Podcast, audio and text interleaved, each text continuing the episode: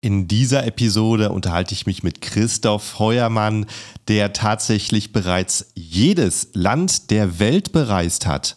Und über Medien ist er gleichzeitig bekannt als der Unternehmer, der in seinem Leben noch nie Einkommensteuer bezahlt hat. Mit dieser Erfahrung berät er andere Unternehmer, die das Auswandern planen, über den richtigen Standort und über steueroptimierte Unternehmensformen. Über genau das und mehr unterhalte ich mich hier im Podcast mit ihm.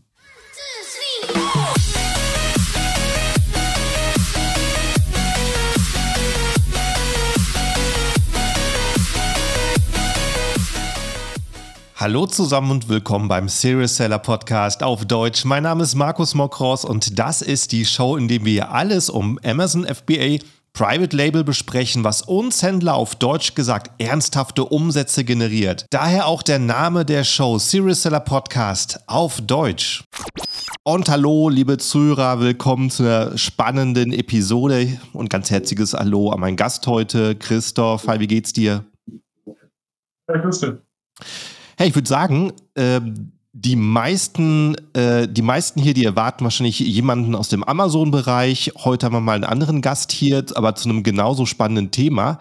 Äh, erzähl doch kurz mal in ein, zwei Minuten, wer du bist und was du so typischerweise alles machst. Ja, ich bin Christoph Feuermann, betreibe seit knapp äh, neun Jahren den Blog starten.ch, der sich äh, darum dreht, Unternehmern und äh, ja, grundsätzlich jedermann dabei zu helfen, freier zu werden, wohlhabender zu werden mit Anwendung der richtigen Strategien. Ähm, es geht dabei vor allem um die Themen, wie kann ich meine Steuern optimieren, indem ich äh, Deutschland vielleicht verlasse, auswandere oder auch äh, durchaus da bleibe und mir einfach mit Hilfe der richtigen Firmenstrukturen eben ja, möglichst viel Flexibilität und Freiheit in mein Leben zu holen. Und das äh, mache ich seit neun Jahren, vor allem in Beratung und vielen Büchern, die ich geschrieben habe, Kursen, die ich aufgenommen habe. Und ja, grundsätzlich meine Arbeit. Ja, und äh, du lebst auch ganz besonders von was du da sprichst. Gerade sehe ich dich, äh, ich sehe hier ein Bild von dir, du bist irgendwo in einem Hotelzimmer. Wo bist du gerade? In meiner Wohnung in Dubai tatsächlich. So seit kurzem. Ah, dein, deine Wohnung. Wohnung hier in Dubai äh, mit weil meine Freundin und okay. Sohn hier leben. Ähm, aber ja, äh, genau, ich bin überall auf der Welt unterwegs, äh, die letzten zehn Jahre eher mobiler. War in jedem Land der Welt, mhm. ähm, habe ich jetzt im April abgeschlossen. 197 von 197 Ländern habe ich besucht, äh, auch um eben vor Ort so ein bisschen zu schauen, was für Möglichkeiten denn in anderen Ländern bestehen, die wir ähm, vielleicht nutzen können. Ja. Mhm, cool. Genau, ich ähm, sehe dich im Facebook immer ständig irgendwo am Reisen. Und äh, ich denke mal, das ist auch ganz interessant für den einen oder anderen Zuhörer hier, weil viele, die sich selbstständig machen, die träumen eigentlich äh, nicht nur von irgendeinem Einkommen, sondern auch von Erlebnissen oder eben Änderungen. Und das ist halt ganz häufig auch äh, den Ort zu ändern, an dem man lebt. Und da bist du ein toller Partner für, für eine Unterhaltung. Äh, ich, ich selber, ich bin mit, äh, ich bin in 2008 in die Schweiz das erste Mal ausgewandert und das war für mich so, so Auswandern für Anfänger, weil man kommt mit der deutschen Sprache klar und äh, vor allen Dingen der Lebensstandard ist einfach nochmal ein bisschen plus. Deswegen hat man wenig aufzugeben und äh, viel dazu zu bekommen. Aber es gibt äh, für ganz viele Leute ganz äh, viele spannende Orte, an denen man leben kann. Kannst du sagen, so für Online-Händler, was ist so das beliebteste Land? Ja, es kommt immer so ein bisschen auf die eigenen Präferenzen an. Also grundsätzlich kann man als Online-Händler überall leben. Ja, darum geht es ja. Ähm, aber je nachdem, welchen Wohnsitz man wählt, hat man halt höhere oder niedrigere Beschränkungen, wo man seine Firma gründen. Also es ist ja nicht so, dass man zwingend im Land, wo man lebt, seine Firma gründen muss. Man kann ja natürlich auch seine Firma in der Schweiz haben, ohne in der Schweiz äh, selber zu leben. Frage halt immer, ob das mhm. Sinn macht. Wenn man so, ich habe viele Online-Händler als Kunden und die leben auch verstreut überall auf der Welt, ob in Dubai, in Thailand, in Paraguay, in Costa Rica, in Zypern oder sonst wo. Da gibt es wirklich alle Möglichkeiten. Ja, ich hatte neulich hier einen Gast im Podcast, der schon seit Jahren mit einem Segelschiff durchs Mittelmeer fährt und äh, der hat seine Firma als GmbH in Deutschland immer noch angemeldet nach wie vor. Den könntest du wahrscheinlich ein paar gute Tipps geben, wie da ein bisschen. Ja, es gibt da definitiv Möglichkeiten. Ähm, auch GmbHs in Deutschland sind jetzt kein Todesurteil, sage ich mal so. Man kann auch GmbHs oder generell deutsche Firmen sehr gut optimieren und dort einiges mitmachen, wenn man dann zum Beispiel den richtigen mhm. wählt. Ja, um beim Thema zu bleiben, zum Beispiel, wenn man mit einer deutschen GmbH nach Zypern geht, kann man sehr viele Steuervorteile mitnehmen, muss oft nur quasi zwei Monate in Zypern sein, kann die anderen zehn Monate woanders auf der Welt sein äh, und dann seinen ganzen Gewinn aus der deutschen GmbH komplett steuerfrei rausziehen. Das ist zum Beispiel ein mögliches Setup. Wie war es denn bei dir persönlich? Was kam zuerst? Das ähm, dauernde Reisen oder die Selbstständigkeit? Das kam beides zeitgleich sozusagen. Ja, ich habe mir etwas äh, gesucht, womit ich eben dieses Reisen finanzieren konnte. Ich habe damals schon im Studium viel gereist. Ich habe Politik und Verwaltungswissenschaften studiert, war eigentlich auf dem besten Weg, Beamter zu werden. Ich habe mich dann auch in der, im Studium, sag ich mal, sehr stark gelesen. Ähm, auch, sag ich mal, aus meinem politischen, philosophischen Hintergrund war für mich klar, ich will natürlich nicht beim Staat arbeiten. Habe dann versucht, mir irgendwie selbstständig was aufzubauen. Und ähm, damals ja noch, als Staatenlos.ch mein Blog entstanden ist, äh, war ich ja in quasi äh, Jugendherbergen unterwegs und habe im zehn, zehn Bettzimmer sozusagen äh, den Blog aufgebaut. Ähm, also ich bin schon von Anfang an gereist, aber eben als Backpacker. Ich war nie in meinem Leben angestellt. Ich habe quasi meine Bachelorarbeit abgeschickt, mich abgemeldet, One-Way-Ticket nach Mexiko äh, und äh, ja, musste dann Geld verdienen, weil ich halt kein Geld auf dem Konto hatte. Mhm. Und äh, das hast du dann dadurch gemacht, dass du halt äh, Informationen, deine Erfahrung aufgeschrieben hast und andere Leute berätst? Ich habe halt zunehmend Wissen in dem äh, Bereich gesammelt. Schon damals, vor neun Jahren, als ich angefangen habe, habe ich mich sicherlich äh, besser ausgekannt als der Durchschnitt. Und äh, das hat sich natürlich über die Jahre gesteigert. Und dementsprechend sind natürlich mhm. auch meine, sag ich mal, Raten gestiegen. Ja, ich habe damals, als ich mit Beratung angefangen habe, hat das ein Fünfzigstel von dem gekostet, was es jetzt kostet.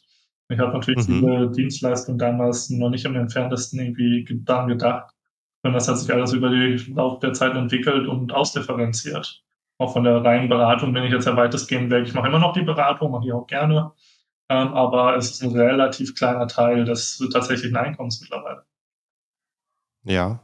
Ja, äh, gerade in dem, in dem Bereich, wenn jemand entscheiden sollte, in welches Land, welches Land für ihn überhaupt in Frage kommt und was für ähm, äh, in was für, mit was für Gesetzen und ähm, Anforderungen er dann rechnen muss. Äh, da kann man sich ja jahrelang selber einlesen und das ist natürlich wertvoll, jemanden zu haben, der es auch jemand in einem in einer Stunde erzählen Richtig. kann. Es ist eben ein sehr schwer zu durchdringendes Geflecht. Man lernt immer was Neues dazu. Mhm. Selbst ich lerne jede Woche noch Neues dazu. Letztlich ist es ja auch so, dass sich Sachen immer wieder ändern. Es gibt äh, neue Gesetze mhm. und es gibt in meiner Zellung sind 266 autonome Länder auf der Welt. Dementsprechend muss man mhm. am Ball bleiben und äh, sicherlich sind von denen nur ein Bruchteil interessant. Ähm, aber es ist einfach ein extrem äh, diverses Feld. Äh, und dann haben wir ja die sogenannte Flaggentheorie, die ich so ein bisschen popularisiert habe im deutschsprachigen Raum. Das ist eben die Strategie, äh, mit der wir Leuten helfen, freier zu werden. Was ist eine Flagge? Zum Beispiel der Wohnsitz, der Firmensitz, das Bankkonto, die Staatsbürgerschaft. Ähm, und da versuchen wir dann halt anhand dieser Länder immer die beste Lösung zu finden. Und das ist halt beginnt. Mhm. Ja, und es gibt, klar, es gibt gewisse Hypes, gewisse Leute, gewisse Sachen, die immer mal wieder in, in Mode sind und von Leuten umgesetzt werden, aber es ist nicht immer unbedingt das Beste für die individuelle Situation. Ja. Also äh, ich finde es erstmal überraschend, dass du dich selber so für einen ähm, staatlichen Sektor interessiert hast, so Beamtenwesen und so weiter. Ähm, auch für, für mich äh, war es selber eine große Überraschung, als ich dann von der Schweiz, da fand ich so die ähm, äh, die Ämter fand ich super serviceorientiert. Ähm, war echt ein Plus zu Deutschland. Und wie ich dann so mehr in Mittelraum, im Mittelmeerraum gegangen bin, wo es eigentlich bekanntermaßen alles ein bisschen relaxter läuft, äh, war so das Gegenteil, dass eigentlich viel mehr Bürokratie da war und alles braucht ähm, dreimal so viel Unterlagen, um irgendwas zu machen. Ähm, ist das äh, viel, ist das in vielen Ländern so? Ja, das ist ja immer auch die Sache, wo sich Leute wundern. Dann geht man vielleicht in ein Land, wo man zwar weniger Steuern zahlt, aber dass der Papierkram dann doppelt so viel ist. Ja, das muss man natürlich auch immer mhm. Äh, mit in die Kalkulation mit einbeziehen. Ähm, und, ähm, mhm. auch das Schöne, jedes Land hat sich so ein bisschen auf gewisse Sachen spezialisiert.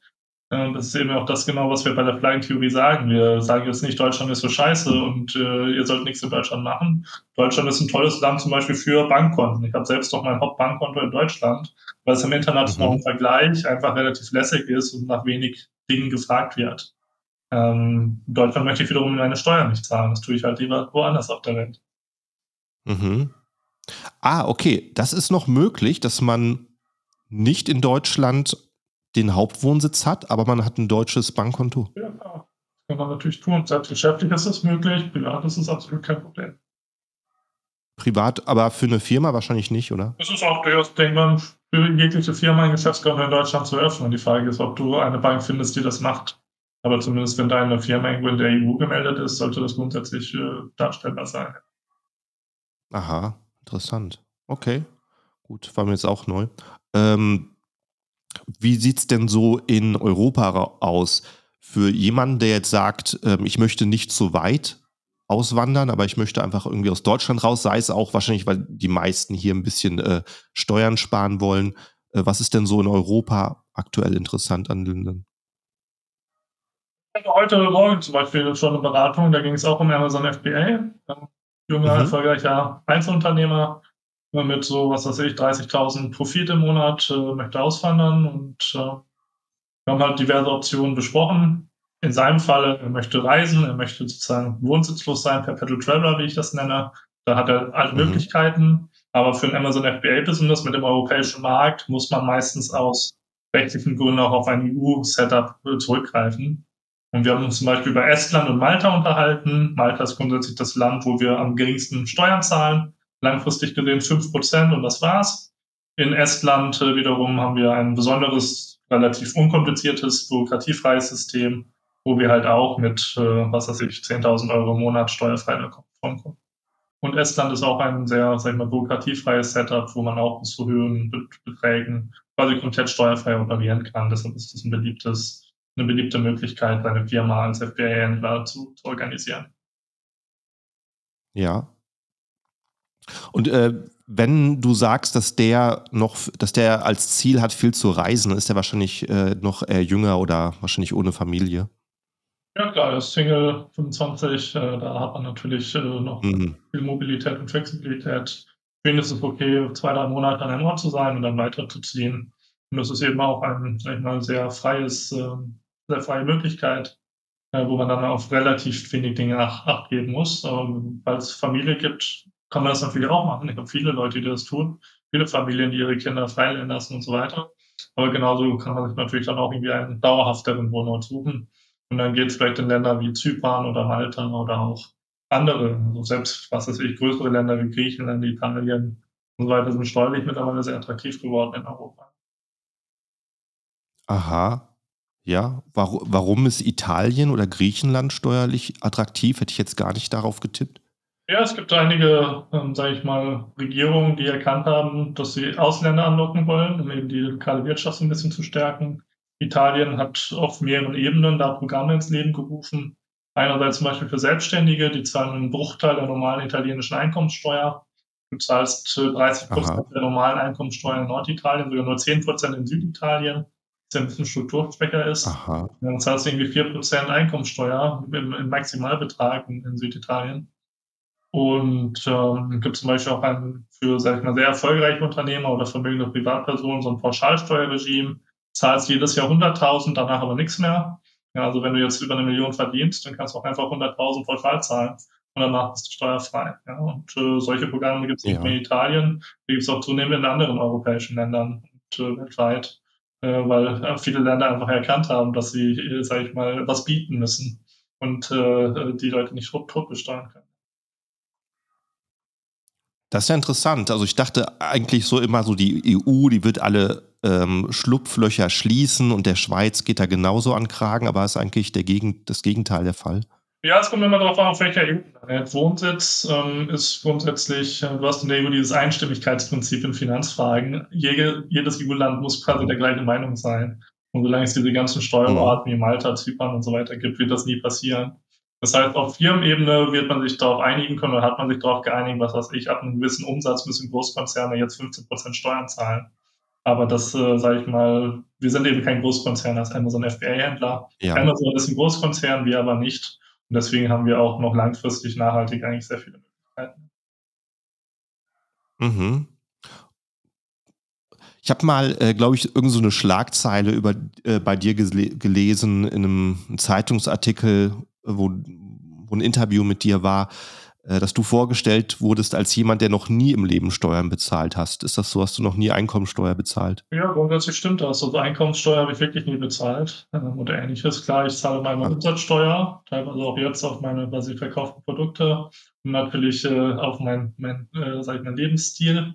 Und das ist sicherlich auch nicht wenig, wenn ich denke, was irgendwie an Steuern auf Foodtickets und so weiter bei mir weggeht. Ähm, mhm. Aber ähm, richtig grundsätzlich habe ich nie wirklich Einkommensteuer gezahlt.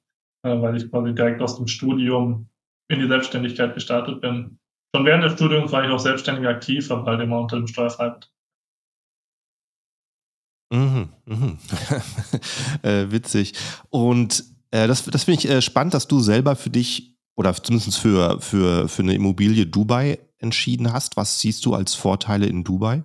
Das ist eher, sage ich mal, familiär bedingt, ähm, ganz einfach, weil ich mhm. Ähm, meine Partnerin einen siebenjährigen Sohn hat der hier in die Schule geht und Dubai aber, sag ich mal, international sehr leicht erreichbar ist. Einerseits für mich, andererseits auch für meine Partnerin, dass die mich auf anderen Reisen weltweit begleiten kann. Man sich hier auch sehr leicht organisieren kann, dass Familie sehr gute Schulen gibt, eine sehr gute Kinderbetreuung, Aha. wo man nicht da ist.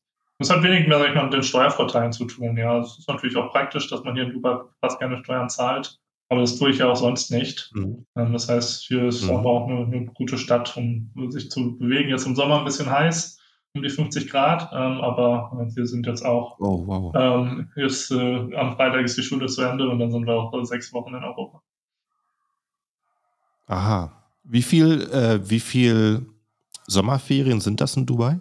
Oh, hier gibt es viele Ferien, viele Feiertage. Es äh, waren gerade äh, sechs, sechs Feiertage. Wir waren im Oman die letzten mhm. Tage, also da kann man, kann man vieles mhm. Äh, tun und es gibt über das ganze Jahr gesehen sicherlich auch zwölf freie Wochen oder so. Mhm. Also äh, ich persönlich war noch nie in Dubai, ich will aber unbedingt hin. So, was ich halt so ein bisschen als Vorurteil von, von der Ferne sehe, ist halt, dass du äh, die großen Wolkenkratzer hast und Malls und dann in solchen Sonnentagen nicht viel anderes machen kannst. Wie ist es so für dich? Jetzt ja nicht so super viel hier. Ne? Das ist eben die Sache. Ich bin vielleicht jetzt zum Ende des Jahres vielleicht 60 Tage oder sowas da gewesen, zwei Monate, wenn überhaupt. Und das lässt sich ja schon gut aufhalten, vor allem man muss ja auch mal ein bisschen arbeiten und sich um andere Dinge mhm. kümmern. Und ich würde sagen, schon im weltweiten Vergleich, was hier das Ausgehangebot betrifft, also Restaurants, Bars und so mhm. weiter, das ist schon Spitzenklasse. Und das ist, äh, sage ich mal, zwar relativ teuer natürlich, man muss sich Dubai leisten können. Also ich würde niemandem hier empfehlen, auszuwandern mit so einem typischen Angestelltengehalt. Das ist schon eine, sag ich mal, Unternehmerstadt, mhm. äh, die man sich leisten können muss, aber dafür bietet es halt sehr viel. Und ist halt extrem convenient. Ähm, man kann sich halt alles auch bestellen. Man muss das Haus sozusagen nicht verlassen. Wenn man sich auf sein Business konzentrieren will, ist das wirklich einfach ein Top-Ort. Ja, äh, das ist wahrscheinlich so der größte Unterschied. Ähm, wahrscheinlich, ob du Rentner bist, der irgendwie seinen Ruhestand für sein Ruhestandenland sucht oder eine junge Familie bist, die wahrscheinlich stark dann auf die Kinder guckt oder jemand, der sagt, hey, ich will die Welt sehen, ich bin immer am Reisen. Mir gefällt Uber sehr gut. Ja, es wird immer in den Medien gesagt, oh, da gibt es keine Frauenrechte und Frauen dürfen kein Auto fahren. Das wird mit Saudi-Arabien vertauscht. Aber hier sind Frauen halt auch extrem mhm. sicher, können sich Tag und Nacht bewegen, äh, müssen keine Angst haben, überfallen zu werden und so weiter. Und ähm, das halt schon sehr viele Standortvorteile hier, gerade für Familien. Und das ist nur eine temporäre Lösung. Ja, also es ist langfristig geplant, auch äh, zusammen zu reisen geht erstmal darum, dass der Sohn hier Englisch lernt äh, und äh, mhm. ein bisschen Stabilität bekommt äh, zur Grundschulzeit. Aber langfristig ist es eben auch, jetzt ist jetzt nichts, für immer. Auch nichts gekauft, hier ist alles gemietet. Und, ähm, eine gute. Ja, okay. Und ähm, wie, wie läuft das generell ab, wenn, wenn jemand sagt, okay, das reizt mich schon, der Gedanke, irgendwo ähm, hinzugehen und ähm, von woanders aus zu arbeiten. Äh, was, komm, was, was empfiehlst du? Sollte man in einem Land, was in Frage kommt, erstmal ein paar Monate leben als Urlaub oder sollte man als erstes gleich Firma gründen, um Formalitäten also, machen? empfehle ich immer, wenn das für Leute in Frage kommt, erstmal das Ganze ausprobieren, alles per Perpetual Traveler, eben ich sage immer auswandern, ohne einzuwandern, ja, jetzt sich nicht zu stark auf ein Land fokussieren, ohne jemals da gewesen zu sein sondern vielleicht tatsächlich erstmal, und das geht eben als Deutscher recht gut, wohnsitzlos zu sein, sich einfach vielleicht zwei Jahre lang äh, drei, vier Standorte intensiv anzuschauen, ohne dort steuerpflichtig zu werden und dann eben, was weiß ich, aus dieser Auswahl ähm, dann ein festes Land rauszusuchen, in das man vielleicht dann auch dauerhaft einwandert. Und da hat man einfach zwei Jahre Zeit, kann da schon mal die ganzen Vorteile mitnehmen, ohne große Nachteile zu haben. Ähm, und wenn keines dieser Länder passt und man vielleicht auch okay mit diesem Lebensstil ist und es funktioniert, vielleicht auch mit Kindern alle sechs Monate weiterzuziehen, ähm, dann kann man es natürlich auch einfach fortführen. Ja. Es spricht mhm. ja nichts dagegen, eine ja. Basis zu haben. Ja, also man kann in vielen Ländern problemlos eine Immobilie besitzen, ohne dort steuerpflichtig zu werden, auch in Europa. Wir können was ein halbes Jahr in Spanien in unserer eigenen Immobilie leben. Wir können ein halbes Jahr woanders in unserer eigenen Immobilie leben, ohne in diesem Leben mhm. quasi steuerpflichtig zu werden. Mhm. Äh, sicher auch ein interessanter Punkt, äh, in wie, also wenn ich, wenn ich plane, umzuziehen und das auch mit meiner Firma umzuziehen, äh, wie sehr muss ich denn da meine Verbindung zu Deutschland kappen, wenn ich sowas habe wie äh, eine eigene Immobilie in Deutschland? Ja, eine eigene Immobilie ist grundsätzlich kein Problem. Ähm, man muss halt schauen, dass man die nicht dauerhaft benutzen kann, weil dadurch sich dann schnell eine Steuerpflicht ergibt. Aber wenn wir die einfach vermieten oder verkaufen wollen, vielleicht auch sie zu vermieten oder jemanden ein Wohnrecht einzuräumen oder ähnliches, dann können wir die problemlos behalten. Und äh, klar, wenn wir in Deutschland Firmen haben, die Firmen vielleicht auch behalten wollen, dann müssen wir auf verschiedene Dinge achten. Es gibt die Wegzugsbesteuerung in Deutschland zum Beispiel, die kann schnell teuer werden, wenn wir auswandern und noch GmbH-Beteiligungen haben. Aber da gibt es Lösungen mhm. für. Ja, und äh, es gibt auch gute Lösungen, eben die Firma, habe ich am Anfang des Gesprächs erwähnt, behalten in Deutschland und trotzdem da aus der zumindest privaten äh, Steuerlast herauszukommen. Ja, das, äh, das erste, was du erwähnt hast, das äh, war ja eine der vielen Schlagzeilen, die Boris Becker damals gemacht hat, mit äh, der Wohnung, äh, bei, ähm, von der das Finanzamt gesagt hat, nein, es ist seine Wohnung und er gesagt hat, das ist eine Wohnung, die er seiner Schwester überlässt. Mhm. Aber im Endeffekt war nur seine Kleidung drin und äh, ähm, das passiert dann schon, dass sie aufgebaut. das ja, unterstellen. Also es ist letztlich so nicht so, dass das Finanzamt in jedes Zimmer einbricht und die Zahn Fürsten prüft. Ja, das mhm. ist auch letztlich nicht der Grund gewesen. Der Grund war halt ganz einfach, er hat quasi mehr als die Hälfte des Jahres in der Wohnung seiner Schwester in München gelebt. Und das war doch eine recht, äh, sag ich mal, luxuriöse Wohnung. Ähm, und das passiert mhm. natürlich ähm, Stars gerne, die da, wo die Präparate sich schon die halbe Arbeit erledigen. Weil ich sag mal, als Durchschnittsunternehmer, der auswandert, hat man da wenig zu befürchten. Ja, man muss in Deutschland auf wenige Kriterien achten. Man muss weniger als ein halbes Jahr da sein äh, Ehefrau, Kinder mitnehmen und ähm, die Sachen mit der Wohnung klären. Und dann ist man eigentlich safe raus aus der Steuerpflicht. Gibt einige Sachen, die man trotzdem beachten muss, auch mit seiner Firma, mit Mitarbeitern und so weiter. Aber man kann das alles relativ gut lösen. Ja. Und äh, wenn es so international sein soll, ähm, ist äh, Dubai da immer noch das interessanteste Land? Portugal ist kein idealer Standort, ähm, sage ich mhm. jetzt rein Setup-mäßig betrachtet. Zum Beispiel, ähm, ich gebe zum Beispiel meine Dubai-Adresse nirgendwo an, weil Dubai jetzt auf der schwarzen Liste für Geldwäsche steht. Das heißt, wenn du irgendwie mit Banken zu tun hast, ähm, kriegst du sofort mhm. Probleme, wenn du einen Dubai-Wohnsitz hast. Und ich habe andere Wohnsitze, die mhm. ich angeben kann, ja. Ähm, oder auch eine. Firma hier. Äh, seit jetzt Anfang Juni gibt es in Dubai eine Körperschaftssteuer von 9%. Ähm, zwar erst ab gewissen Gewinnen oder Umsatzschwellen, aber das gibt sie und äh, als Amazon FBA-Händler bist du da schnell drin. Also es kann durchaus Sinn machen, in Dubai zu leben, aber ich würde zum Beispiel FBA-Händlern nicht empfehlen, hier zu gründen, aus verschiedenen Gründen, sondern eher vielleicht eine Lösung in der EU zu wählen, wo du 5% zahlst, aber einfach viel rechtssicherer unterwegs bist. Ja. ja, wie, also das finde ich auch interessant. Also du, du empfiehlst dann sogar ähm, wirklich zu schauen, in welchem Land möchte ich leben, in welchem Land soll meine Firma sein? Genau, das ist die Flaggentheorie. Wir binden uns eben nicht nur an ein Land, ja. wir haben eben verschiedenste Sachen. Ja, ich bin deutscher Staatsbürger, ich habe auch ein deutsches Privatkonto, aber meine Firmen belaufen größtenteils über die USA. Meine Konten sind irgendwo mhm. in Europa, weil ich da leichter Geld empfangen kann. Ähm, mhm. So weiter geht es halt. Ja, ich habe also 20 verschiedene Flaggen auf der Welt gesetzt. Aha. Und äh, wenn ich mich zum Beispiel sage, wie du vorhin im Beispiel genannt hast, dass da Italien ein interessantes Steuermodell hat, äh, was muss ich denn da haben, wenn ich in einem anderen Land lebe? Muss ich da eine private Wohnung trotzdem noch haben oder muss ich da nur die Firma auf dem Papier haben? Ich kann sagen, innerhalb der Europäischen Union können wir als EU-Staatsbürger problemlos auswandern. Das Einzige, was wir brauchen, ist dann einfach ein dauerhafter Mietvertrag irgendwie zwölf Monate. Mhm. Dann können wir uns dort direkt anmelden, ob in Italien oder in Zypern oder in Irland oder sonst wo. Außerhalb kommt es dann darauf an, wir müssen ja natürlich gewisse Bedingungen erfüllen. Ja? Also um nach Dubai einzuwandern, relativ einfach, man muss hier nur eine Firma gründen, die kostet ein paar tausend im Jahr, mhm. kriegt darüber ein Visum gesponsert. In anderen Ländern ist es natürlich schwieriger. Natürlich auch verschiedene Arten von Visa, was weiß ich. Um direkt die Green Card in den USA zu erhalten, müssen wir irgendwie 800.000 Dollar investieren. Und es gibt natürlich auch einfachere Möglichkeiten einzuwandern, wenn wir irgendwie vor Ort ein Business aufbauen wollen. Also jedes Land ja. hat da unterschiedliche Vorgaben. Ja, das ist äh, klassischerweise sicherlich so das beliebteste Land, wenn es um Auswandern geht, Amerika, so, oder zumindest was wahrscheinlich historisch auch immer das größte Ziel gewesen.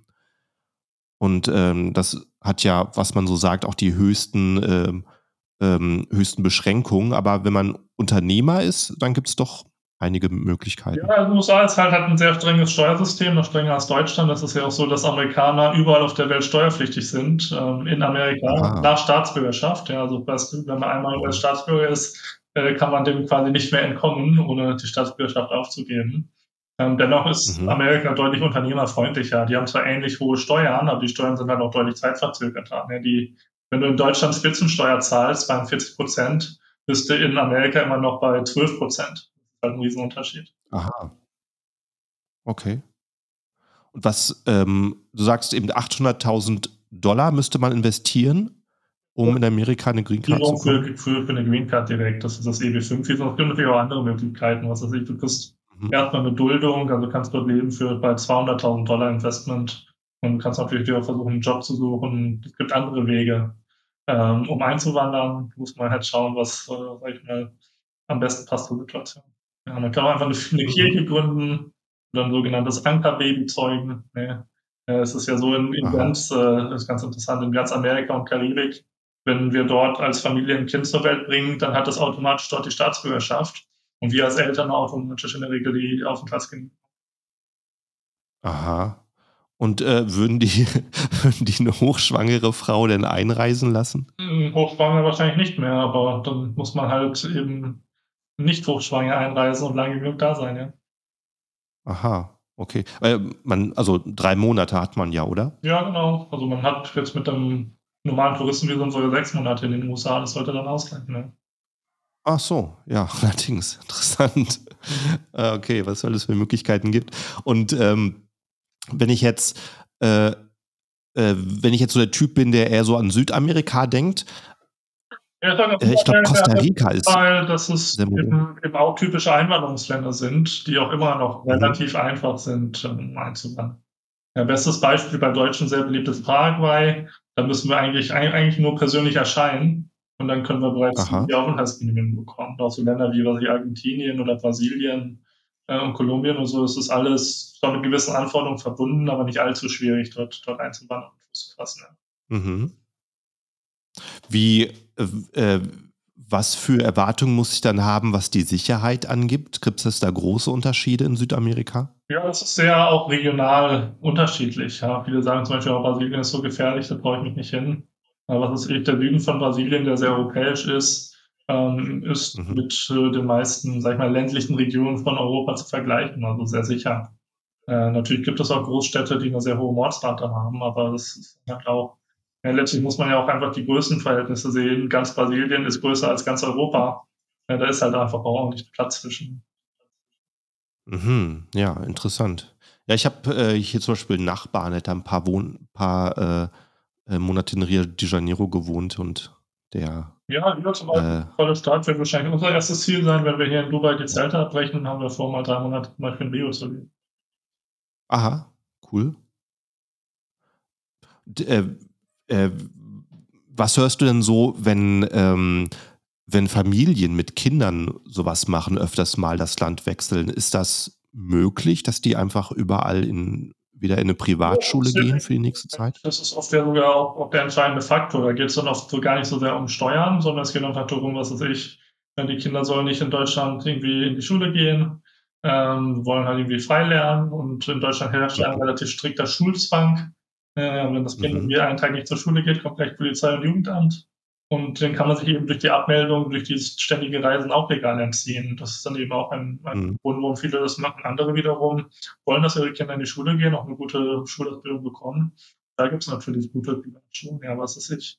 Ähm, das Kind hier geht in eine, in eine internationale Schweizer Schule, ist auf internationalen Abitur. Und da gibt es halt etliche Schulen weltweit, die genau dem gleichen Lehrplan folgen. Sprich, man kann auch relativ einfach umziehen und, äh, sage ich mal, dann trotzdem nahtlos weitermachen. Klar, das ist natürlich immer blöd mit Freunden und Sozialleben und so weiter, aber grundsätzlich Ja. macht man natürlich. Mhm, interessant.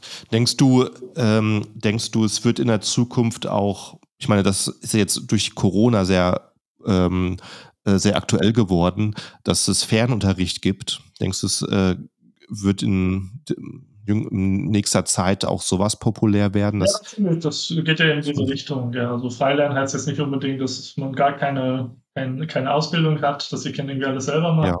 sondern oft sind es dann natürlich Online-Schulen, die, die fernunterrichten, die sich vielleicht auch mal alle paar Monate einmal treffen, dass man ein bisschen irgendwie Mhm. Sozialbildung hat. Ähm, und in die Richtung geht es. Und ähm, ich meine, ich plane auch durchaus noch eine eigene Familie zu gründen und ähm, habe auch vor, etwas in diese Richtung aufzubauen. Ja. Und, äh, wenn ich jetzt jemand bin, der äh, also permanent mit dem Rucksack unterwegs ist und durch die Welt reist, äh, wie ist es dann eigentlich, wenn ich dann mal so ganz normale Behördengänge habe, wie einen Führerschein, einen Reisepass zu verlängern? Kann ich da einfach zur nächsten Botschaft Ja, gehen? ja, man kann das äh, bei den deutschen Konsulaten im Ausland machen. Deutschland, sag ich mal, als großes Exportland hat den Vorteil, dass es in vielen Ländern nicht nur Botschaften gibt, sondern auch Konsulate. Ähm, Mhm. Die sind oft Unternehmer geführt, äh, die sind deutlich flexibler, sage ich mal, in den Mhm. Angelegenheiten. Das heißt, ich empfehle oft zu diesen Honorarkonsulaten in den kleineren Städten zu gehen und dort dann seinen Pass neu zu beantragen. Man kann seine Pässe aber zum Beispiel auch einfach in Deutschland äh, beim Bürgerbüro äh, beantragen, auch wenn man abgemeldet ist. Ähm, das mache ich persönlich lieber. Mhm. Okay. Ähm, ja, was können wir noch äh, sprechen? Also jetzt eben, ähm, kannst du vielleicht mal so, ein, so, ein, so eine Strategie nennen, die du empfehlen würdest, an was man alles so denken muss, wenn man plant, in einem anderen Land Fuß zu fassen?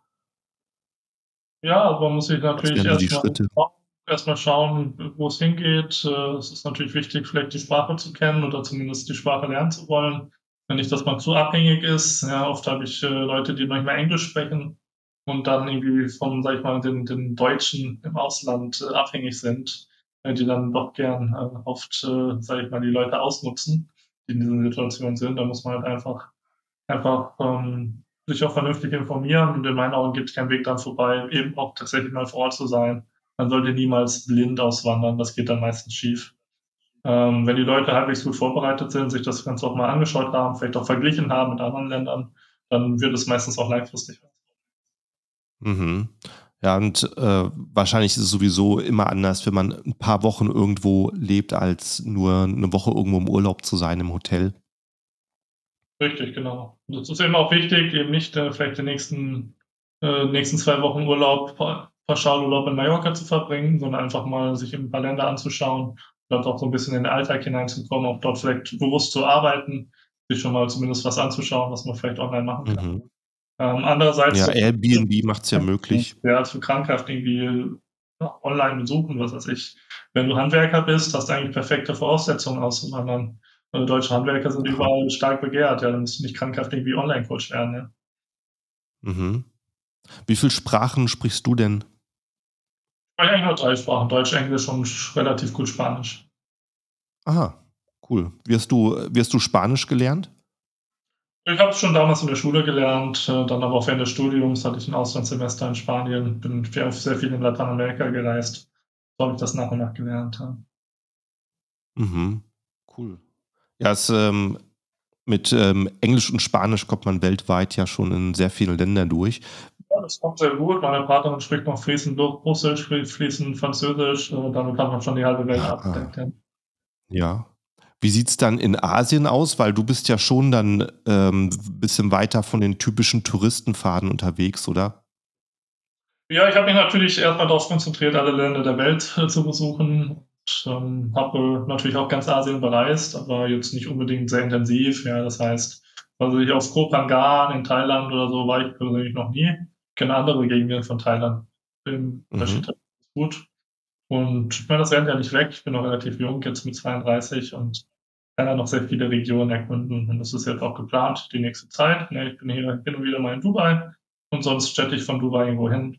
hm, mir da noch einiges anzuschauen. Bei wie viel Prozent bist du denn bei deinem Plan, alle Länder der Welt zu bereisen? Das habe ich ja abgeschlossen. Seit April habe ich das ja geschafft, äh, habe alle 107, so. 197 besucht. Jetzt gibt es noch so Territorien, Gebiete, also Überseegebiete von Frankreich und so weiter, äh, wo mir noch einiges fehlt. Das sind aber auch nur noch irgendwie, was weiß ich, 25 Gebiete. Und dann habe ich so ein bisschen meine persönliche Liste abgeschlossen. Ja, dann äh, Glückwunsch. Der Mann, der alle Länder der Welt bereist hat, gibt es wahrscheinlich nicht so viele Leute. Nicht. Ne? Das stimmt zumindest der jüngste Deutsche, dem, dem das gelungen ist. Und ähm, Mhm. ja, es wird ja, war eine steigende Zahl. Ich glaube, knapp 1000 Menschen weltweit. Aber es ist immer noch ein relativ kleiner Kreis. Allerdings. Und äh, wo war es am schwierigsten hineinzukommen? Ja, mein letztes Land war jetzt Turkmenistan im April. Das lag einfach daran, dass sie jetzt erst im März überhaupt geöffnet waren, nach, nach drei Jahren Corona-Pause sozusagen. Ähm, Mhm. Und generell eben so eine isolierte Diktatur sind, die kaum Ausländer ins Land lässt. Ja, genau Mhm. so kann man das von Nordkorea zum Beispiel sagen, wo es aber, als ich damals vor sechs Jahren dort war, noch relativ einfach war. Ähm, Mhm. Also oft sind das nicht so die gefährlichen Gebiete. Ich war auch was in Syrien und Afghanistan während des Bürgerkrieges. Ähm, aber sag mal, das sind eben auch sehr intensive Reiseerfahrungen, die schnell vergisst. Äh, Und gibt es da für dich Länder, wo du sagst, wow, also der mit dem Lebensstandard komme ich jetzt nicht klar, aber ich äh, bin jetzt hier, um meine, mein Ziel zu erfüllen, die Länder zu bereisen? Ja, klar, natürlich in großen Teilen Afrikas, vor allem Westafrika, da willst du nicht unbedingt leben, aber es ist natürlich nett, da mal ein paar Tage zu reisen. Und meine, gute Hotels gibt es letztlich immer, wo du dann absteigen Mhm. kannst, notfalls. Und ähm, dann ist es natürlich aber teilweise bedrückend, eben zu sehen, wie einerseits, sag ich mal, die Eliten des Landes leben und andererseits halt, äh, sag ich mal, die normalen Menschen dort draußen. Mhm. Okay, spannend. Wie, äh, wie siehst du denn eigentlich so die Schweiz? Die war ja jetzt ähm, eigentlich so historisch immer so, ähm, so ein Steuer, eine Steueroase. Und jetzt sieht man so ein bisschen, äh, wie sie Probleme mit, den, mit ihrem Bankensystem haben. Credit Suisse verschwindet bald. Äh, wie siehst du denn die Lage dort? Ja, jetzt sagen wir, die Schweiz äh, ich durchaus auch auf dem absteigenden Ast, ähnlich Deutschland und Österreich. Bloß geht es halt dort langsamer, einfach weil wir dieses stark dezentrale System haben, die Volksabstimmung haben, die halt auch viele Sachen verhindern, die so ein bisschen in die falsche Richtung gehen. Und äh, deshalb ist man in der Schweiz auf jeden Fall noch besser bedient im deutschsprachigen Raum.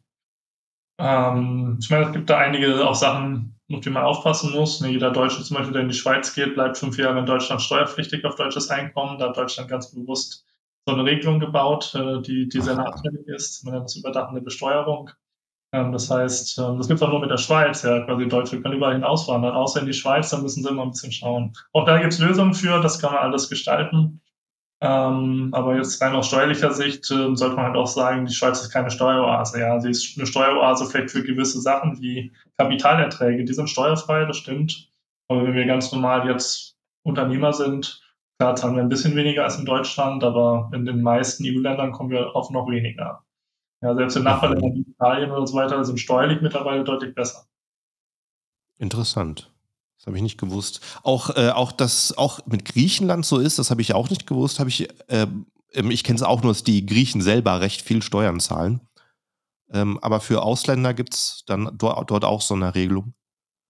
Genau, es gibt zum Beispiel auch äh, wie in Italien Regelungen für Rentner. Das ist zum Beispiel sehr interessant, ähm, weil im Doppelbesteuerungsabkommen zwischen Griechenland und Deutschland steht, dass deutsche Renten nur in Griechenland versteuert werden dürfen, nicht in Deutschland. Das heißt, wer in Deutschland eine gute Rente bekommt, sollte nach Griechenland auswandern. Dann zahlt er 7% in Griechenland auf alles, auch auf Oh. alles und in Deutschland gar nichts mehr. Weil Mhm, normalerweise werden. Renten halt in Deutschland besteuert, aber im Fall von Griechenland halt nicht. Ja. Und als es vorhin darum geht, in einem Land die Firma zu haben und im anderen Land zu wohnen, äh, hast du gesagt, um die Firma zu gründen, muss ich in vielen Ländern einfach einen Mietvertrag zeigen von zwölf Monaten. Ja, das geht Äh, um den wie lange- Wenn wir dort uns anmelden wollen, dort einen Steuerwohnsitz etablieren wollen, dann brauchen wir meistens eine Wohnung. Ja, wenn wir eine Ja. Firma gründen wollen, brauchen wir oft gar nichts. Ja, wir müssen vielleicht irgendwie einen Reisepass schicken, teilweise auch eine Verbrauchsrechnung, eine Steuernummer und so, das kommt halt auf die Länder an. Weil ich sage mal, Ja. Firmen können wir relativ flexibel gründen weltweit. Die Frage ist, ob wir es nach unserem Wohnsitz her legal machen. Ja. Und wie mache ich es dann, wenn ich äh, so mit der, mit der Behördenpost, wenn ich sowas wie Steuer, ähm, Erklärung, sowas machen will? Keine Steuerpflichten mehr, dann haben wir auch keine Behördenpost mehr. Das ist zumindest mein Fall seit jeher. Ähm, Ja. was ich die Adresse meiner Eltern in Deutschland benutzen, um da irgendwas zu empfangen Ja. und hier nur bei einer anderen Adresse was anderes zu empfangen. Das kann man in der Regel Ja. immer über Vertrauenspersonen regeln oder sich notfalls mit Postbox oder Ähnliches. Mhm. Okay, das funktioniert. Ja, also es gibt relativ wenig Nachteile, wenn wir uns aus Deutschland abmelden. Vor allem, wir können ja jederzeit zurückgehen. Ja, ist jetzt ja nicht so, dass Ja. wir staatenlos werden, wie mein Blog heißt. Geht ja darum, Mhm. höchstens wohnsichtslos zu werden. Und wir verlieren nicht viel. Ja, was weiß ich, wir verlieren eine Kredit Kreditwürdigkeit in Deutschland. Das kann als äh, Amazon-Händler vielleicht, wenn wir skalieren wollen, irgendwie ärgerlich sein. Äh, und durchaus ein Grund auch sein, vielleicht eine GmbH zu behalten. Wir verlieren vielleicht auch Zugriff auf gewisse Versicherungen. Das Thema habe ich häufiger bei Kunden. Brauchen dann irgendwie ihre Produkthaftpflichtversicherung. Und die gibt es dann teilweise im Ausland schwieriger oder gar nicht. Es gibt durchaus Mhm. Gründe, mit seiner GmbH in Deutschland zu agieren und privat auszuwandern. Aber oft äh, ist es eben auch sinnvoller, auch mit der Firma umzuziehen. Ja.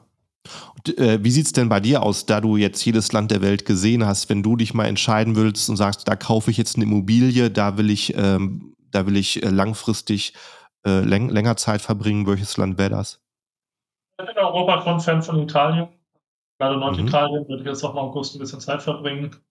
Ähm, was eben steuerlich auch relativ interessant ist, habe ich ja eben gesagt. Sonst international bin ich ein großer Fan von Argentinien und Brasilien, die ja auch relativ stark italienisch geprägt sind, sozusagen. Mhm. äh, jetzt steuerlich nicht die besten Bedingungen bieten, aber es ist eben auch dort so, wenn ich dort jetzt einfach nur eine Wohnung besitze, dort was ich ein halbes Jahr wohne, macht mich das eben noch nicht steuerpflichtig. Und dementsprechend ähm, ist ja, sag ich mal, auch langfristig so ein multilokaler Lebensstil angedacht mit drei, vier Standorten, ein bisschen Reisen dazwischen. Das ist so ein bisschen mein, mein äh, Ziel die nächsten Jahrzehnte. Mhm. Gut. D äh, ja, so und ähm, eine Sache ist mir gerade noch eingefallen, für die Leute, die es wirklich planen. Ähm, ich habe natürlich auch äh, jede Menge Kontakt zu, zu Amazon-Händlern, die jetzt schon tatsächlich im Ausland leben. Und eigentlich alles, was die brauchen, um in Deutschland zu verkaufen, ist die deutsche Mehrwertsteuer-ID, um die Mehrwertsteuer abzuführen. Und das ist das, was Amazon kontrolliert. Und äh, da mit, äh, den Daten läuft auch das Business weiter. Wird dir noch Da was einfallen? Das ja immer die Sache mit der Umsatzsteuer. Ähm, ganz grundsätzlich Mhm. kann ich sagen, ja, man sollte sich auch gut den, den Markt wählen. Also ich habe zum Beispiel zufällig gerade eben mit meiner Freundin gesprochen, die möchte auch mit Amazon FBA was starten. Ich habe ihr zum Beispiel empfohlen, verkauf lieber in den USA, weil es dort einfach bürokratisch deutlich einfacher ist. Auch dort zahlst Mhm. du auf gewissen Schwellenwerten Umsatzsteuer, aber die ist erstens deutlich geringer und zweitens deutlich leichter abzuführen. Europa ist halt schon sicherlich ein guter Markt auch, aber es ist halt relativ komplex geworden, ein FBA-Business oder ein grund- grundsätzlich physische Waren in Europa zu verkaufen. In anderen Ländern hast du oft einen leichteren Markteinstieg. Weißt du auswendig ab, äh, was der Schwellenwert für Amerika ist, ab wann man Es kommt auch an, was man macht, ob man dort Warenlager hat und so weiter. Aber wenn man jetzt zum Beispiel Mhm. Dropshippt, ähm, dann erst ab ähm, 75.000 Gewinn oder 750.000 Umsatz pro Bundesstaat. Äh, Mhm. Noch nicht mal alle Bundesstaaten haben diese Umsatzsteuer, Sales Tax in den USA. Ah, Das heißt, da kommt man erst relativ spät rein. ja. Cool. Ja, wir sind jetzt ziemlich weit gekommen. Ich würde sagen, zum Schluss, äh, sag doch noch mal, wo man dich findet, wenn man mit dir Kontakt sucht. Ja, äh, man findet mich vor allem über den Blog startenlos.ch, wo eben sehr, sehr viele Angebote äh, auch äh, ja, verlinkt sind. Ähm, auch meine privaten Kontaktdaten. Wir haben ja eine riesige Facebook-Gruppe, knapp 30.000 äh, Teilnehmer, ähm, die sehr aktiv ist. Kann mich per allen möglichen Messengern und E-Mail und so weiter kontaktieren. Das findet man das auf der Webseite. Und wie gesagt, das ist ja sehr ausdifferenziert. Es geht auch Richtung Investments, Richtung Versicherungen, haben wir eine sehr breite Produktpalette. Gut. Und äh, mit der großen Facebook-Gruppe Staatenlos auch eine sehr gute Das Anlaufstelle. war's dann auch mal. Ja. Cool. Hey, dann äh, vielen Dank dafür, dass du so ein bisschen geteilt hast über deine Einsichten und dann wünsche ich dir noch eine schöne Zeit in Dubai. Ja, danke dir. Und äh, an der Stelle auch vielen Dank an alle Zuhörer und an die von euch, die noch voll noch zuhören, ohne zu folgen. Klick auf Folgen, abonnieren, subscriben, wie es in der App heißt. Und wir hören uns wieder, wieder in der nächsten Episode. Ciao, ciao, bis dann. Ciao.